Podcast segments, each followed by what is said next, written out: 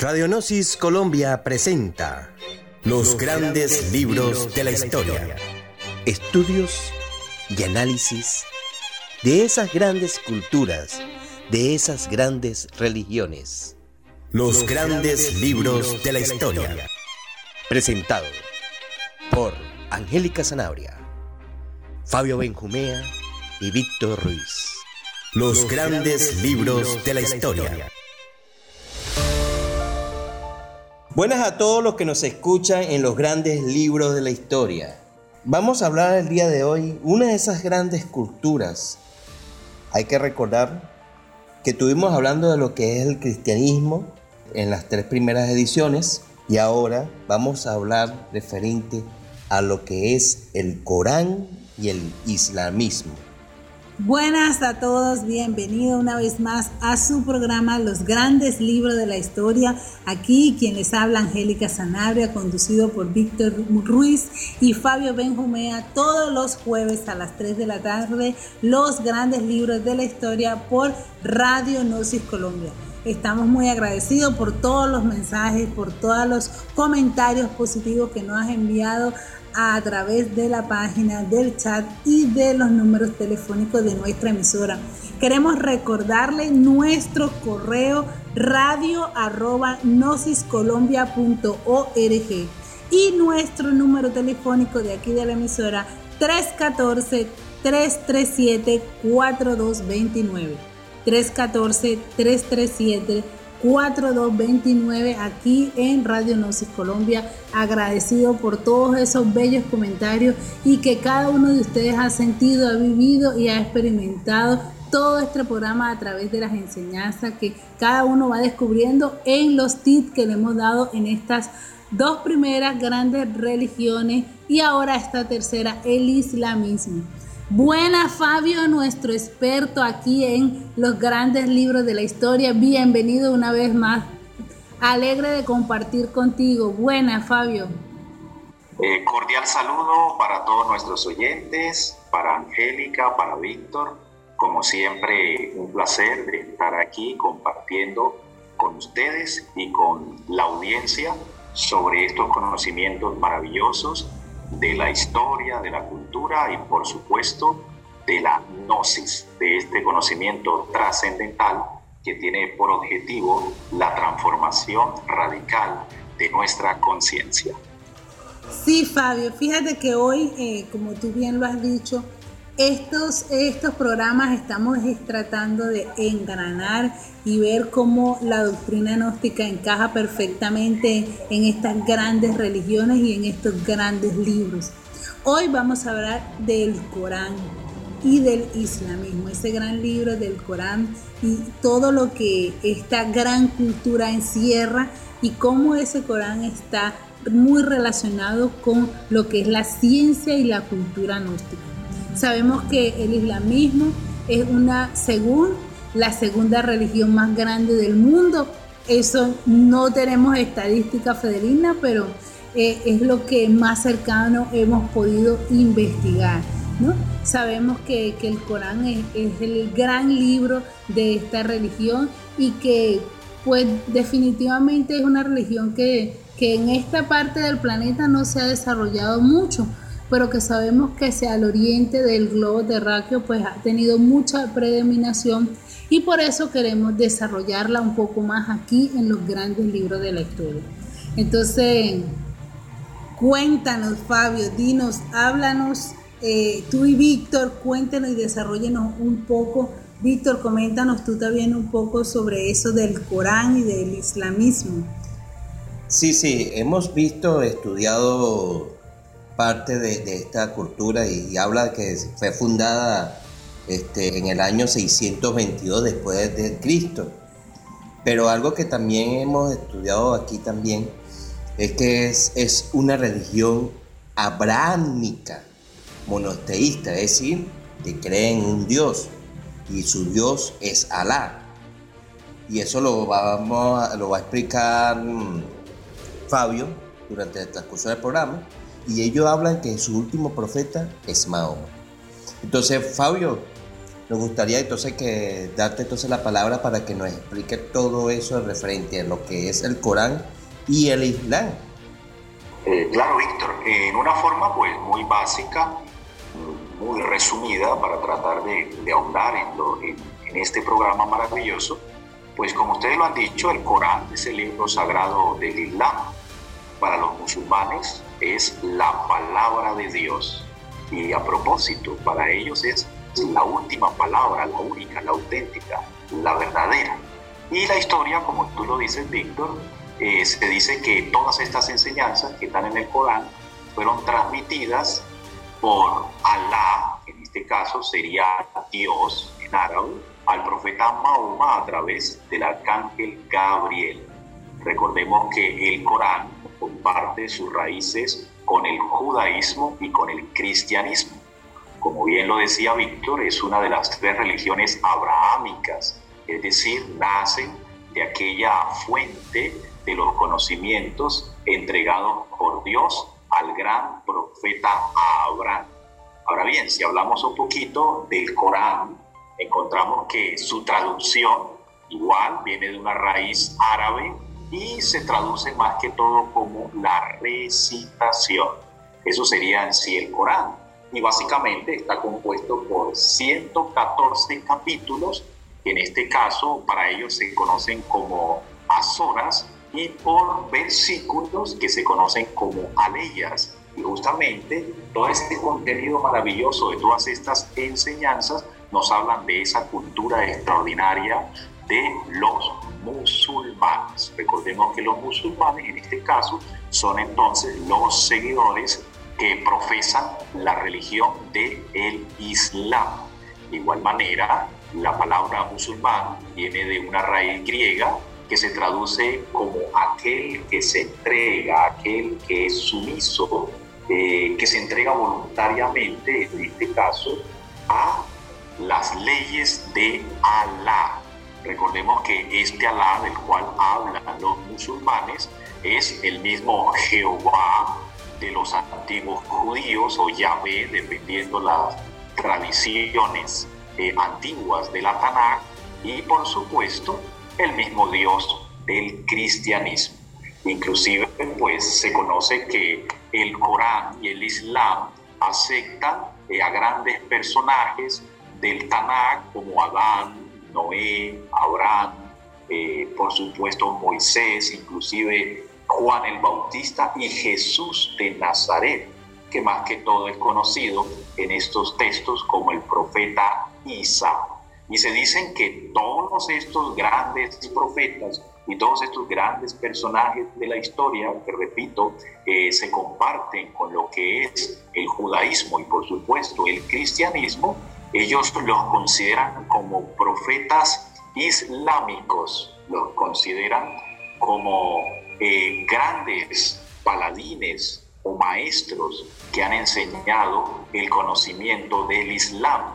Sin embargo, ellos consideran que lamentablemente eh, en la historia, es decir, estos pueblos que profesan en este caso el judaísmo y el cristianismo han, como se dice por allí, eh, desvirtuado un poco la enseñanza y es así como llega en este caso Mahoma, que para ellos es el último profeta, el sello de los profetas, entonces a entregar, como se dice, la última verdad, la última palabra. Por eso, digámoslo así, que el eslogan básico del islamismo es que no hay más Dios que Alá y justamente Mahoma es su profeta, el último de los profetas. Entonces encontramos una gran riqueza cultural en esta religión, en esta doctrina maravillosa y como siempre nos interesa el punto gnóstico del conocimiento. Ahora bien, cuando uh, lo analizamos, y bien ustedes lo han dicho, es una religión monoteísta, por supuesto solo acepta a Alá como el único Dios en este caso no comparte con el cristianismo lo que se denomina la Trinidad o ese Dios que son tres personas distintas, un único Dios verdadero, como lo dice la tradición desde el punto de vista cristiano. Es decir, para el Corán, al igual que los antiguos judíos, el pueblo hebreo considera a Dios como único e indivisible. Ahora bien, desde el punto de vista gnóstico, eh, hemos de recordar que esto tiene una explicación. Recordemos que cuando en el Tanakh, en la Biblia hebrea, Moisés se refiere en este caso a Jehová, para los musulmanes, Alá, dice que es el Dios único de igual manera y que a ese Dios no se le puede representar, no se le puede hacer ninguna pintura, ninguna escultura, ni nada de aquello, porque Él no tiene representación. Entonces, desde el punto de vista gnóstico, hay que entender que esa gran fuerza cósmica universal, que se conoce como Dios, entonces recordemos que ese Dios único o esa conciencia universal tiene dos representaciones desde el punto de vista gnóstica. Su primera representación es el Dios inmanifestado, es decir, el Dios que no ha venido a la manifestación. Y ese es el Dios al cual, en este caso, Moisés prohíbe que se le haga cualquier representación. Y dice el maestro Samael, no se le puede hacer ninguna representación porque sería un despropósito tratar de antropomorfizar el universo mismo, ya que no se le podría dar una representación a lo que no tiene forma. Ese es lo que se conoce como el innascondito, lo que se conoce como el absoluto, es decir, Dios antes de su manifestación. El otro aspecto es el Dios manifestado, que es el aspecto del mismo Dios, pero que viene a la manifestación. Y esta expresión de Dios es el que todas las culturas le han hecho una representación, ya sea a través de una imagen del reino animal o una imagen del reino vegetal o cualquier imagen de tipo celestial.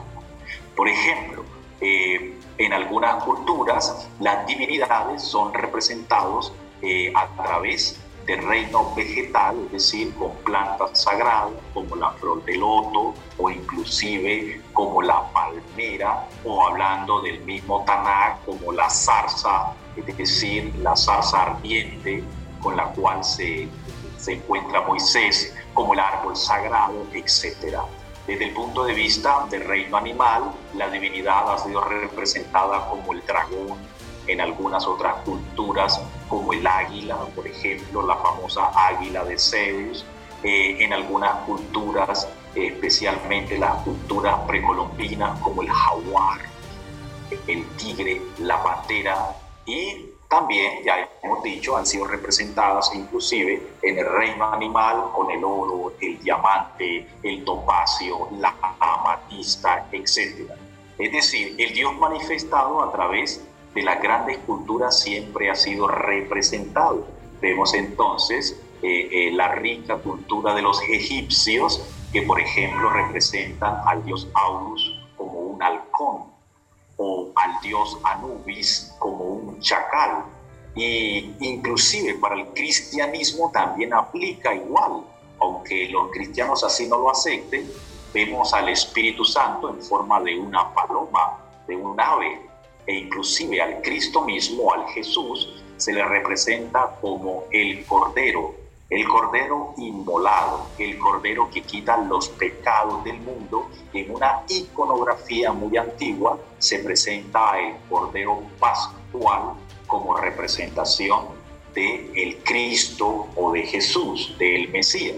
Entonces, en el Corán, la representación de Alá, más que todo es esa representación de ese Dios que aún no ha venido a la manifestación, de ese Dios indivisible que representa al único, aquel que no tiene principio ni fin, de donde emana la misma creación.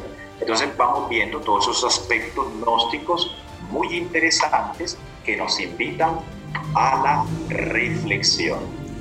Fíjate, Fabio, una cosa interesante que tú nos hablas ahí de este libro del Corán. Ahora me surge una duda. Eh, si comparamos el Corán con el Tanat y, con la Biblia hebraica, ¿no? Y con los evangelios extracanónicos, ¿hay alguna similitud? Tú hablabas que ellos hablan de, que tenían sus profetas, que eran Noé, Abraham, Moisés, incluso Jesús. Eh, pero por ejemplo, eh, en el caso del Génesis y, de todos esos del mismo Tanat, ¿hay similitudes entre el Corán y estos otros libros? Por supuesto, Angélica. Eh, como decíamos, el Islam acepta todo lo que es la iconografía y todo lo que es la cultura judía. sin embargo, ellos consideran que lamentablemente ha sido tergiversada y es por eso que Mahoma y el Islam han venido a rectificar esa enseñanza. Entonces, en el Corán, pues, a propósito, uno de sus capítulos, en este caso Azoras, Asuras y versículos o aleyas, se habla del jardín del Edén, se habla de cómo en este caso Alá hace la creación del hombre y ahí hay una historia eh, muy interesante y de pronto por algunos conocidas, cuando aparece la, la creación del hombre, es decir, de Adán, en este caso Alá pide a sus ángeles, es decir, a sus servidores, que se inclinen ante el hombre, aquel hombre Adán que ha sido hecho de barro. Pero justamente allí aparece en esa historia un personaje que algunos consideran que es un ángel, otros eh, teólogos del Islam consideran que es un jinn, es decir, un genio que en este caso es conocido como Iblis. Entonces se dice que ese ángel o ese jinn o genio no se inclina ante ese hombre hecho de barro y le dice a Dios que cómo es posible que él se incline ante un hombre que ha sido hecho de arcilla en comparación con él que ha sido hecho de fuego. Y justamente allí viene la misma historia relacionada con el judaísmo, donde en este caso Alá castiga a ese genio y es mandado en este caso a lo que conocemos desde el punto de vista cristiano como los infiernos.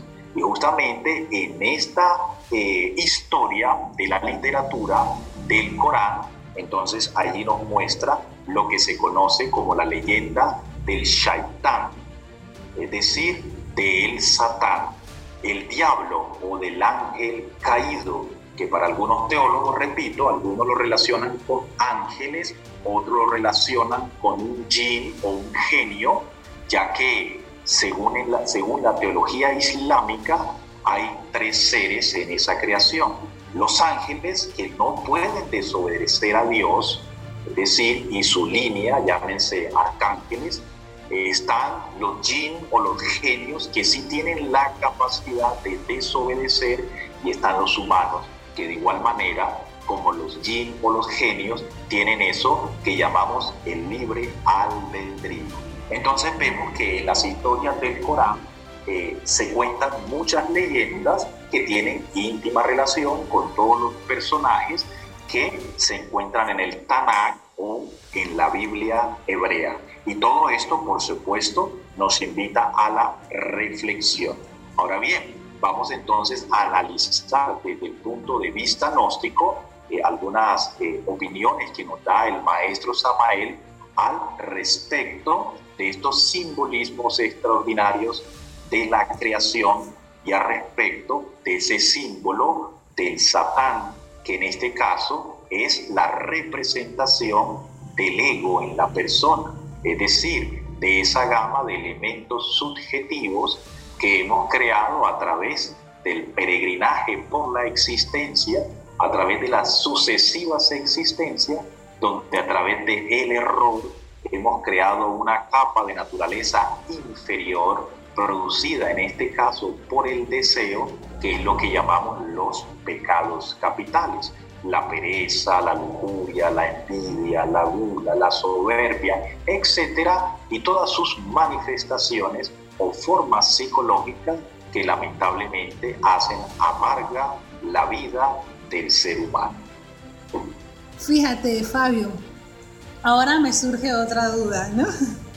Pero eso lo vamos a hablar en el próximo corte. Vamos a ir a, escuchar un poco de Radionosis Colombia. Recuerden nuestros números telefónicos 314-337-4229 y nuestro correo para sus inquietudes, comentarios, dudas, sugerencias sobre los temas de nuestra emisora a radio arroba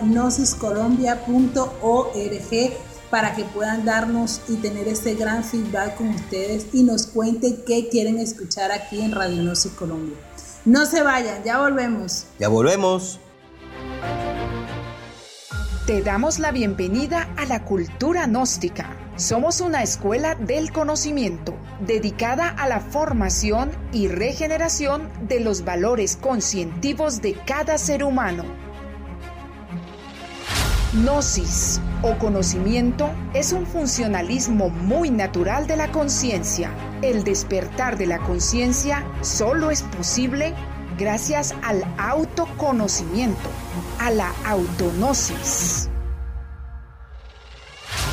Este canal está dedicado a enseñar y difundir el autoconocimiento a través del videoarte gnóstico, trabajando en conjunto con nuestros instructores de todo el mundo, quienes donan sus cualidades generosamente a favor de enseñar a los ávidos de conocimiento y de ilustrar sobre una nueva forma de vivir autoconscientes.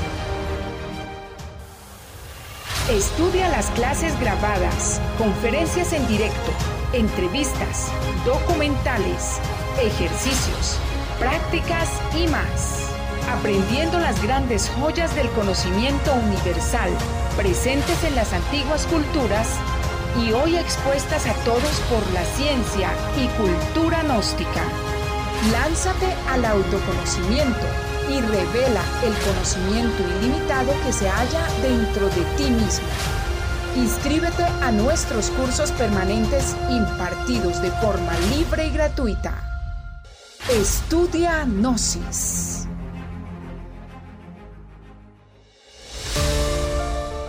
Ya regresamos en sus grandes libros de la historia. Estamos hablando del Corán y el islamismo.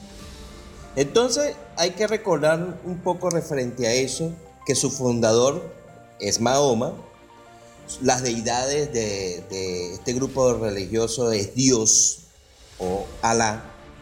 Su es, eh, sus ramas es el sunismo, el chiismo, el sufismo y el harisismo. El tipo de, de religión es monoteísta, cree en un solo Dios. Su número de seguidores es demasiado grande. Hasta el momento las estadísticas hablan de 1.900 millones de personas. Y sus seguidores conocidos son, se conocen como los musulmanes. Este, como el tema de hoy, su escritura sagrada es el Corán, lugar de litúrgica, eh, litúrgica en árabe, país o región de origen árabe Oriente Medio, y lugares sagrados como la Meca, y Medina, es Arabia Saudita, Jerusalén, Hebrón, que son de Palestina, y Indonesia. También país con mayor cantidad de seguidores, eh, este, organización internacional, la Liga Mundial Islámica, que, como hablamos anteriormente, queda en la Meca, Arabia Saudita. Entonces, Fabio, estabas hablando un poco referente a lo que es el, lo que es el Corán, hablaste un poco lo que es su profeta Mahoma, pero ¿qué diferencia tiene el Corán con la Biblia? Y danos una explicación referente a el punto de vista para los gnósticos. Eh, claro, Víctor, como decíamos, el Corán pues parte de las mismas raíces judías y también cristianas, es decir, tiene raíces judeo-cristianas.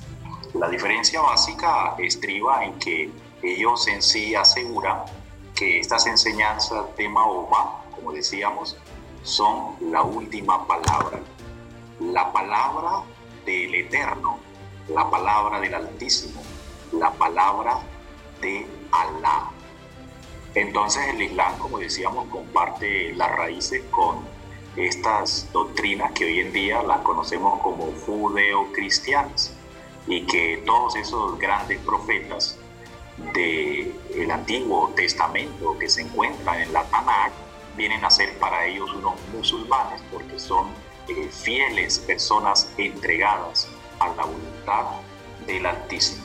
Y por eso en el Islam también encontramos historias referentes a Noé, historias eh, referentes, por supuesto, al gran diluvio universal y que tienen, lógico, una dirección desde el punto de vista islámica, desde el punto de vista, por supuesto, de la enseñanza entregada por Mahoma en el Corán. Eso es importante. Entonces, como decíamos, pues todas estas historias desde el punto de vista gnóstico siempre son aquel vestido a través del cual se refleja la sabiduría. Por lo tanto, siempre están en ese ropaje simbólico extraordinario para que los iniciados puedan entender y puedan comprender. Ahora bien, Víctor citaba varias eh, ramas del Islam y dentro de ella citaba el sufismo. Los sufis dentro del Islam son considerados como la rama mística del Islam. Inclusive algunos eh, expertos, una rama gnóstica del Islam, debido a que los sufis contienen una liturgia mística extraordinaria. La enseñanza del sufismo con relación a Islam nos muestra su aspecto esotérico, su aspecto místico trascendental. Por ejemplo, eh, se dice que los fundamentos, por ejemplo, del Islam están relacionados con eso que se llama de la oración de fe, que prácticamente está basada en aquellas palabras sagradas para ellos, donde se dice, no hay más Dios que Alá y Mahoma es su último profeta. Fabio, fíjate qué interesante lo que nos estás comentando sobre toda esta gran cultura y su libro y sus profetas.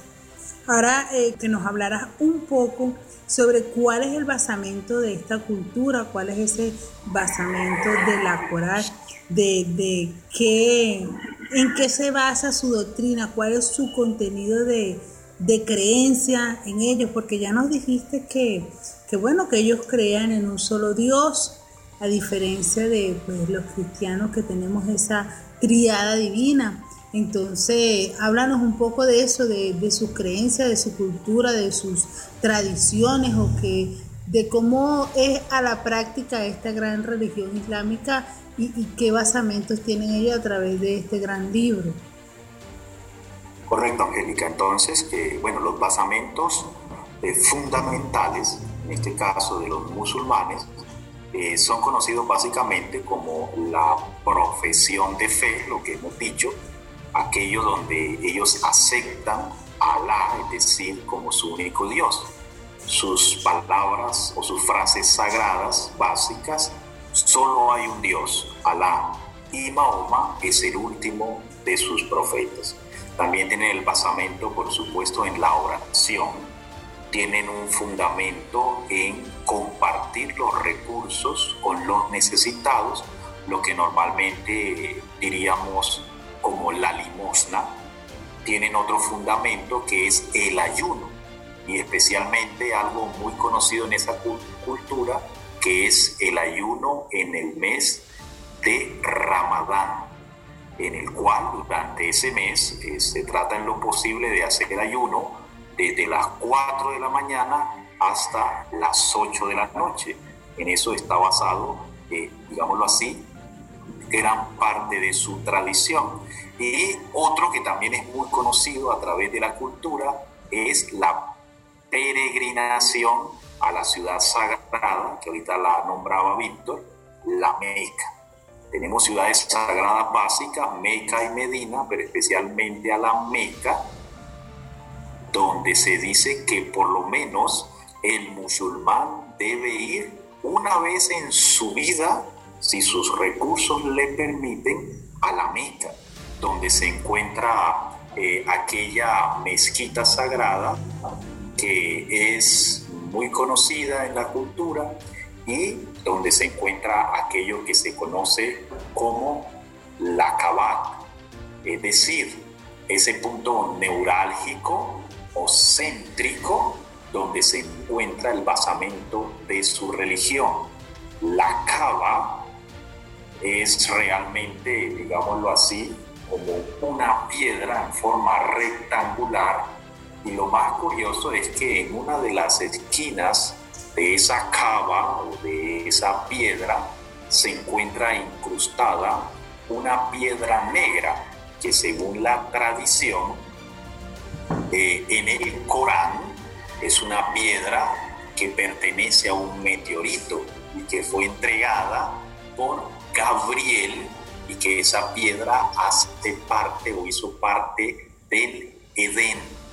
Posteriormente esa piedra sagrada fue llevada en este caso por Abraham y su hijo Ismael, vea que aquí hablamos de Ismael, y fue colocada en ese lugar sagrado que es el fundamento de la peregrinación, en este caso de los musulmanes, donde eh, en una forma muy tradicional ellos suelen dar siete vueltas a esa cava a ese monumento demasiado sagrado para ellos y en lo posible tratarían de darle un beso a esa piedra negra.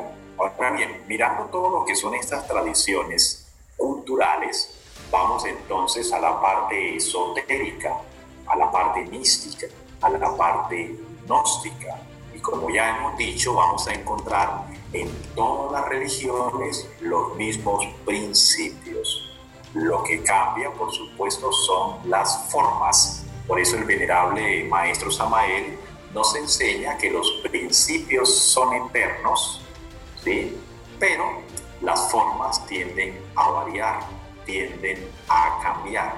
Entonces siempre vamos a encontrar ese mismo principio de la piedra. Miremos entonces eh, la piedra sobre la cual se debe edificar la iglesia en el Evangelio, en palabras de Jesús. Miremos a el discípulo Pedro como representación de la piedra. Miremos eh, los antiguos alquimistas medievales cuando nos hablan de la piedra filosofal. Entonces encontramos que desde el punto de vista esotérico, la piedra cúbica sagrada que está representada, repito, en este caso, como decíamos en el Islam, por ese monumento sagrado conocido como la Kaaba, es la representación de eso que se conoce como la castidad, la pureza. Ahora bien, miremos la leyenda refiriéndonos al Corán.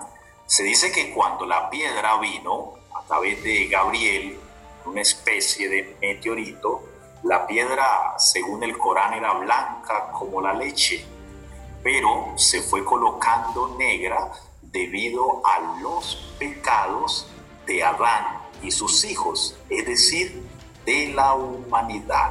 Entonces cuando se habla a nivel ya esotérico, místico de la piedra negra, se está hablando de los principios de la purificación del alma. Y esos principios de la purificación del alma están basados desde el punto de vista gnóstico en los tres factores de la revolución de la conciencia. Morir, nacer y sacrificio por la humanidad. Morir, recordemos, es la muerte de nuestros propios defectos, de nuestros yoes, del ego, es decir, eliminar los siete pecados capitales que se encuentran en nuestro interior. Nacer es el nacimiento de las virtudes y que tiene íntima relación con los aspectos de la castidad. Y el sacrificio por la humanidad es el servir, aquella caridad consciente a la humanidad y a todo ser viviente como expresión de la creación de Dios en este mundo tridimensional. Entonces los antiguos alquimistas nos hablaban de blanquear a el latón, de purificar esa piedra y también hay una íntima relación de lo que es esa piedra que pertenece a el Edén. Entonces allí encontramos todos esos símbolos maravillosos, sagrados, de lo que es la purificación del alma y elevar los estados de conciencia a un aspecto cósmico trascendental. Entonces vemos todos esos maravillosos simbolismos que, por supuesto, nos invitan a la reflexión. Muy bueno todo lo que estás hablando, Fabio, ¿verdad que es excelente? Porque nos da la reflexión que uno tiene que trabajar en, en su interior, eliminar todo eso, podemos decir, naciobundo, todo eso que lo que quita esa purificación. Porque si hablas de la piedra blanca y, la, y al tiempo se va colocando negra, igualito eh, ese trabajo interno de cada quien, que uno nace y es, este, es algo hermoso, eh, es bello, un, un niño recién nacido, todo el mundo lo quiere agarrar, besar, pero el tiempo que va pasando, empiezan a manifestarse esos, esos, esos agregados, vamos a hablar así, esos agregados psicológicos que va dañando y, va, y van creciendo la persona. Es muy bueno lo que hablaste de frente a, ese, a esos términos, pero vamos entonces a un próximo corte y entonces ya volvemos. Ya volvemos.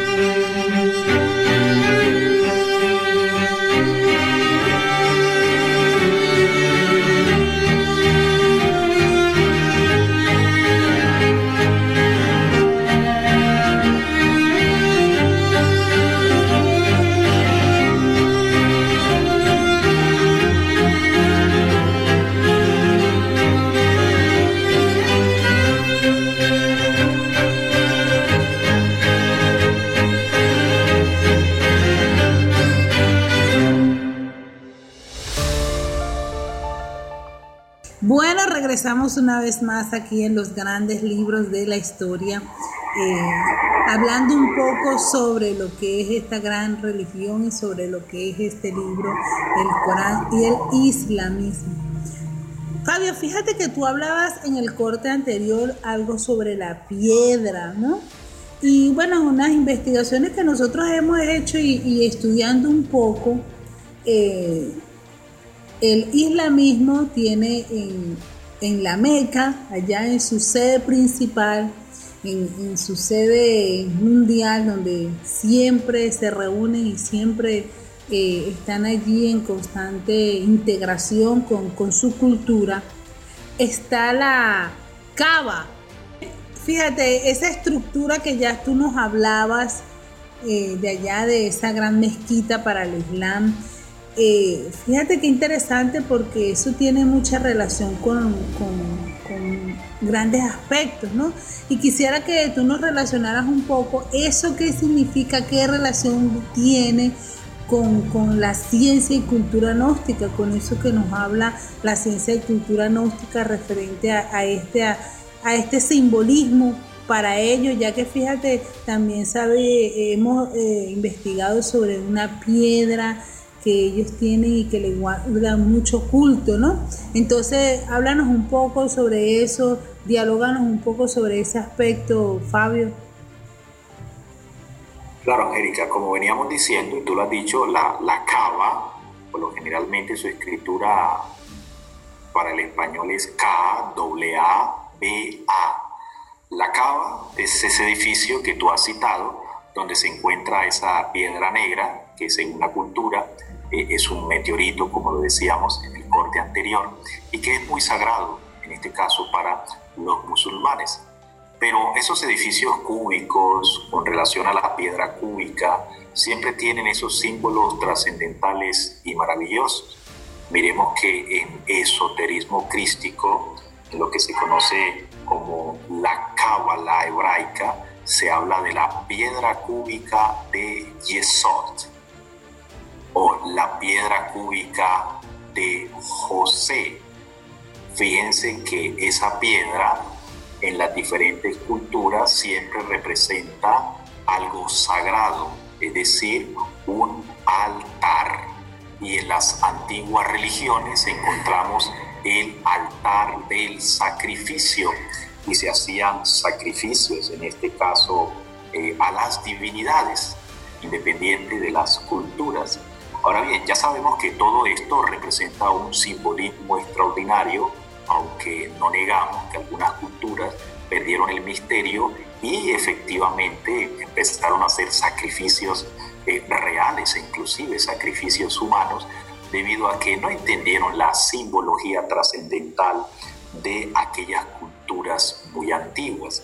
Entonces esa piedra de altar, el altar donde se encuentra el ara, por lo general siempre es una piedra cúbica que ya decíamos es símbolo de los misterios de la castidad, símbolo de los misterios de la perfección. Y lo que se sacrifica en esa piedra, es decir, los animales que se llevan al sacrificio, no son más que aquella representación del ego. Por eso en la Gnosis, el maestro Samael dice el ego animal. Y efectivamente, los agregados psíquicos en el mundo de la mente tienen una expresión animalesca.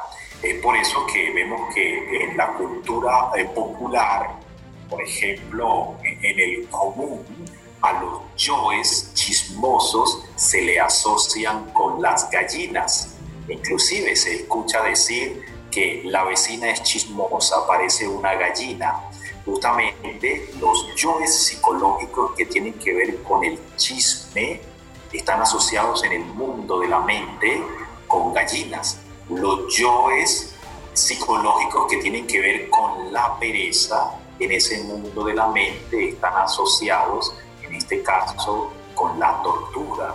Los yoes psicológicos eh, que tienen que ver en este caso con la astucia, están asociados en el mundo de la mente con el lobo, los yoes psicológicos que tienen que ver en este caso con la lujuria suelen asociarse en el mundo de la mente con ese animal que es el cerdo, el marrano o inclusive con el perro o los perros. Entonces vemos una simbología extraordinaria. Entonces los animales que se llevan al sacrificio del ara, del altar, de esa piedra cúbica que repito, está íntimamente relacionada con la castidad y por ende con los aspectos sexuales trascendentales, es una simbología maravillosa de la muerte de nuestros propios defectos. Ahora miremos en la Biblia, el libro sagrado eh, de los cristianos, que algo hemos citado en estos programas, donde se dice en la Biblia que Jesús le dice a Pedro, le dice, Simón, tú eres Cepas, es decir, tú eres Pedro, y sobre ti edificaré mi iglesia y las llamas del infierno no podrán prevalecer sobre ella. Simón, tú eres Pedro, Pedro la piedra. Ahora bien, eh, bueno, con todo el respeto, eh, los hermanos, en este caso eh, de esta parte de la cultura cristiana, que son los católicos, se considera la iglesia auténtica de Jesucristo porque la historia dice que Pedro fue el primer papa. Entonces, como se dice que Jesús iba a edificar la piedra sobre Pedro, y según la historia, Pedro fue el primer papa, entonces ellos se consideran la línea auténtica. Bueno, respetamos, por supuesto, desde el punto de vista todas las creencias que tengan las personas, somos muy respetuosos de aquello. Sin embargo, desde el punto de vista gnóstico, Pedro representa la piedra porque Pedro es un símbolo de los misterios de la castidad, de esos misterios que tienen íntima relación con esos aspectos sexuales trascendentales. Y esas llaves que eh, filosóficamente, metafóricamente, Jesús le entrega a Pedro y que supuestamente son las llaves del cielo, son siempre el símbolo del hombre y de la mujer.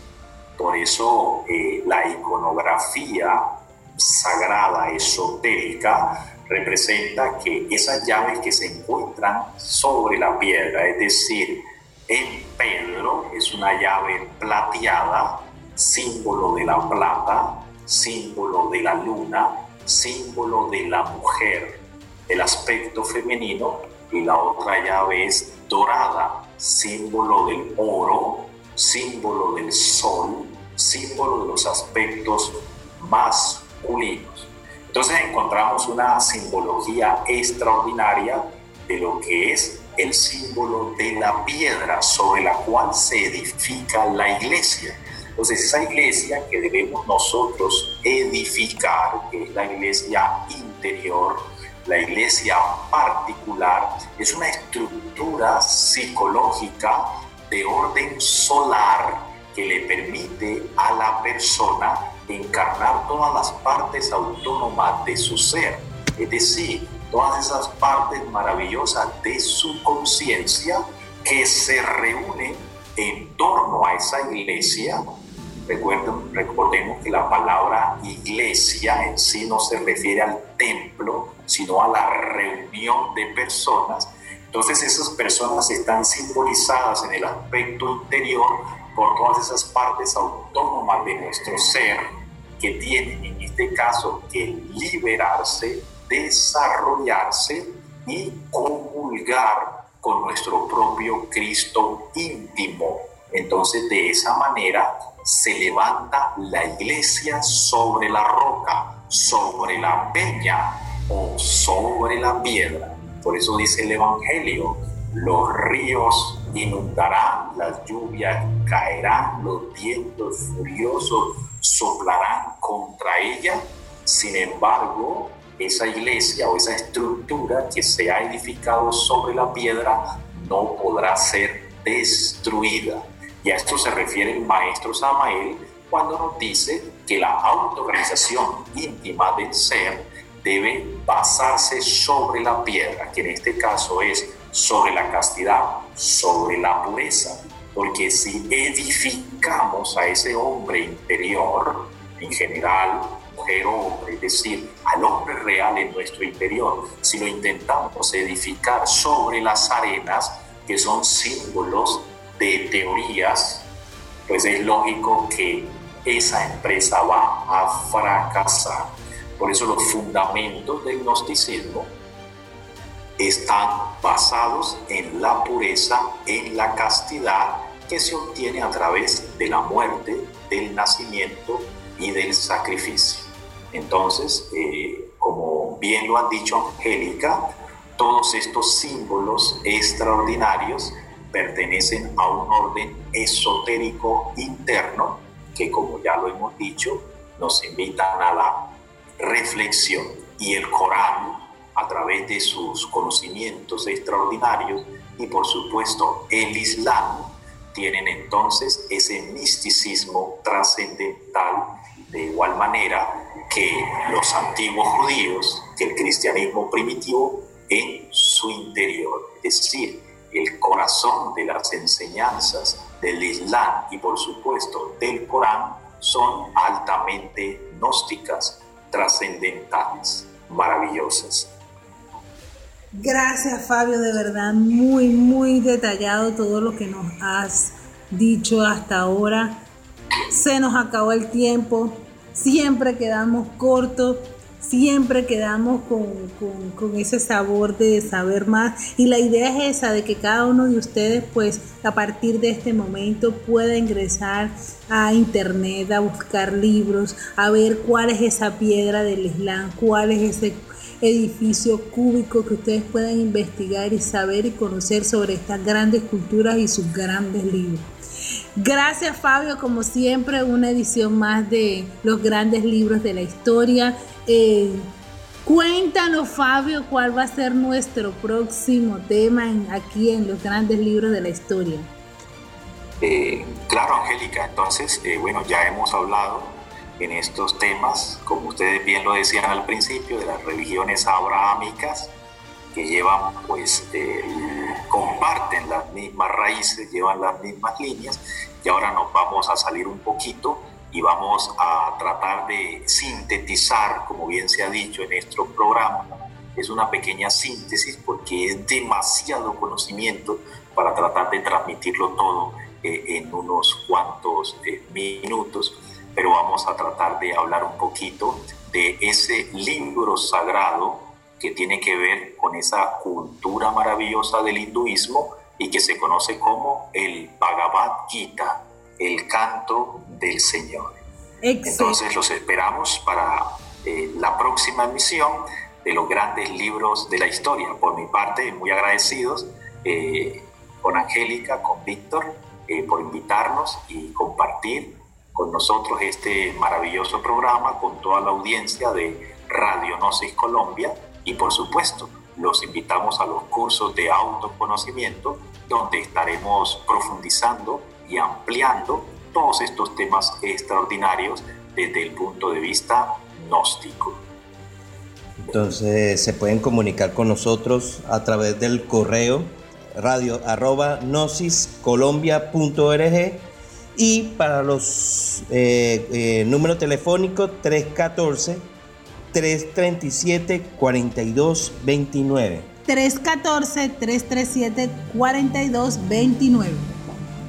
Gracias por todo, gracias por audiencia, por escucharnos. Este, para el próximo jueves estaremos hablando más de los grandes libros de la historia. Gracias por preferirnos escucharlos en todo el globo terráqueo. Gracias por estar en sintonía de Radio Gnosis Colombia, una emisora para despertar conciencia. Cuídense mucho. Hasta luego. Chao, chao. Hasta luego.